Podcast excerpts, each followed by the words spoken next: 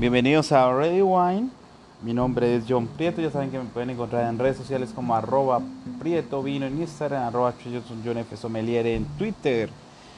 Y bueno, en nuestro programa de hoy vamos a hablar de algo muy especial que es el corcho. El corcho, para que todos tengan entendido, proviene exactamente de un árbol llamado alcornoque. Exactamente es la corteza del árbol y es un material totalmente poroso.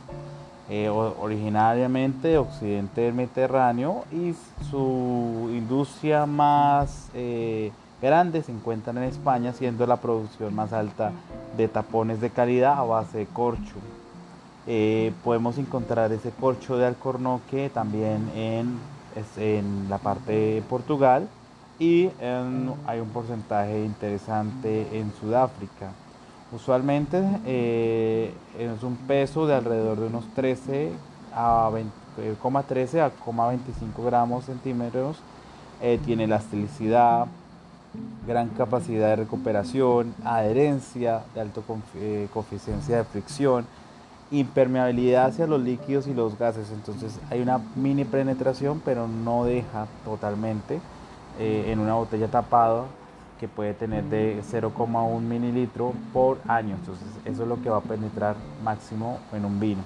Aislamiento térmico, es difícil que arda, o sea, eh, de todas maneras evita, puede que arda o se queme, pero la idea es que no, no necesariamente lo puede hacer, eh, evita esa fricción y químicamente es inerte, raramente y muy raro se pudre, raramente que se pudra.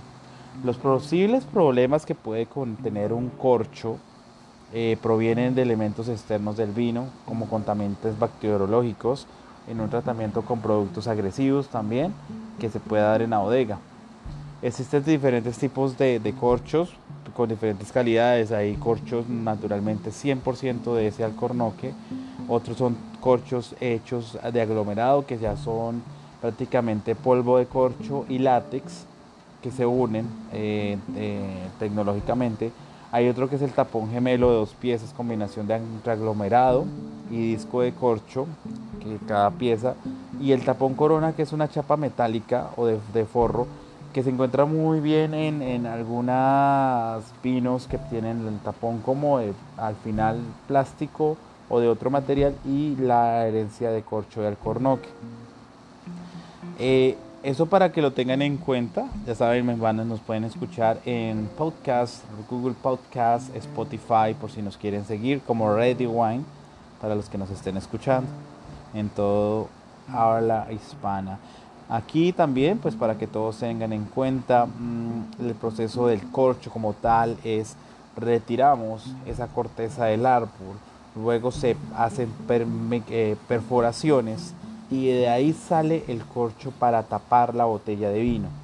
Para los tapones de champán lo que se hace es cortar varias láminas y luego se pega eh, en aglomerado dando una forma de tulipán.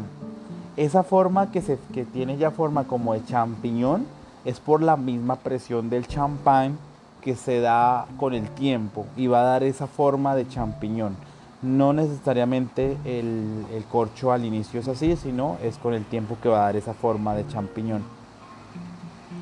Los tapones naturales de corcho, como se van a hacer, es prácticamente este es el proceso.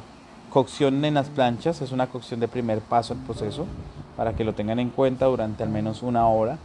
Y eso consigue limpiar y extraer sus sustancias hidrosolubles que pueden dañar o, cambiar el corcho. Luego se va a dejar un reposo, que es el siguiente paso, de alrededor de unos 2-3 semanas para al afinar es aplanar y favorecimiento con el corcho obteniendo una transformación de los tapones. El siguiente paso es seleccionar en planchas de corte. Los bordes de las planchas se separarán y recortarán algunos sedimentos que pueda tener ese corcho y se evaluará el corcho manualmente. Esto pues para que lo tengan en cuenta en tiras o rebanadas con una anchura ligeramente mayor o longitud al tapón a fabricar.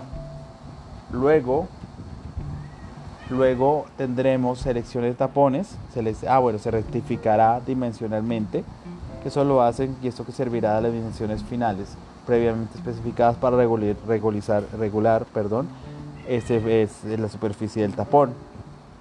Después de eso se hace una selección de tapones, operativamente hablando, con controles automáticos y de maquinaria con visión artificial, en muchos casos se lleva a cabo una selección manual para determinar clases definitivas. El lavado de los tapones seguiría a seguir el siguiente paso. La fase de lavado de los tapones sería para limpiarse, empolvar y desinfectar los mismos y después se hace el proceso de secamiento, rendimiento óptimo del tapón con el sellado. El marcaje, que si ustedes ven en muchas de las regiones eh, clásicas como Rioja, eh, Francia, entonces ponen la marca de la denominación de origen, etcétera. Y este marcaje es imprimir un texto de un logo, superficie del tapón, y el sistema de marcaje puede ser eh, a tinta o a fuego o láser que puede ser para que se pueda imprimir. La introducción y la extracción del tapón eh, en el cuello de la botella y mejorar el aislamiento también ayuda. Embalaje o transporte. Cuando ya finaliza la producción, los tapones son embalados y posteriormente transportados para las bebidas. Entonces, para que lo tengan en cuenta. Tapones técnicos de corcho. Hay producción de discos, que es la que yo le estaba famoso, el famoso corte de discos cogen varios láminas de corcho y luego las pegan para fabricar los famosos corchos del el champán. Eh, hacen test de laboratorio, hacen muchas cosas, pero prácticamente ese es el corcho, el alcornoque. Base alcornoque, base corcho, posteriormente tapado. Pero recuerden que si tenemos al lado a un australiano, a neozelandés o alguien de Nuevo Mundo, vamos a encontrar vinos con taparrosca, scratch cap, que significa que son otra forma de tapar nuestros vinos y que en algunos casos pueden favorecer a la producción de vinos jóvenes. En otros casos, algunos tapar escorcho alcornoque significa en algunos casos para vinos de bastante guarda, que va a favorecerlos de esta forma. Bueno, esto para hoy fue el corcho ya saben, si tienen alguna duda o inquietud, me pueden comunicar conmigo en eh, redes sociales como Prieto Vino en Instagram o arroba en Twitter. Y ya saben que esto es Radio Wine. Muchas gracias, buenas tardes, días, noches, gracias. Y estamos con Radio Wine.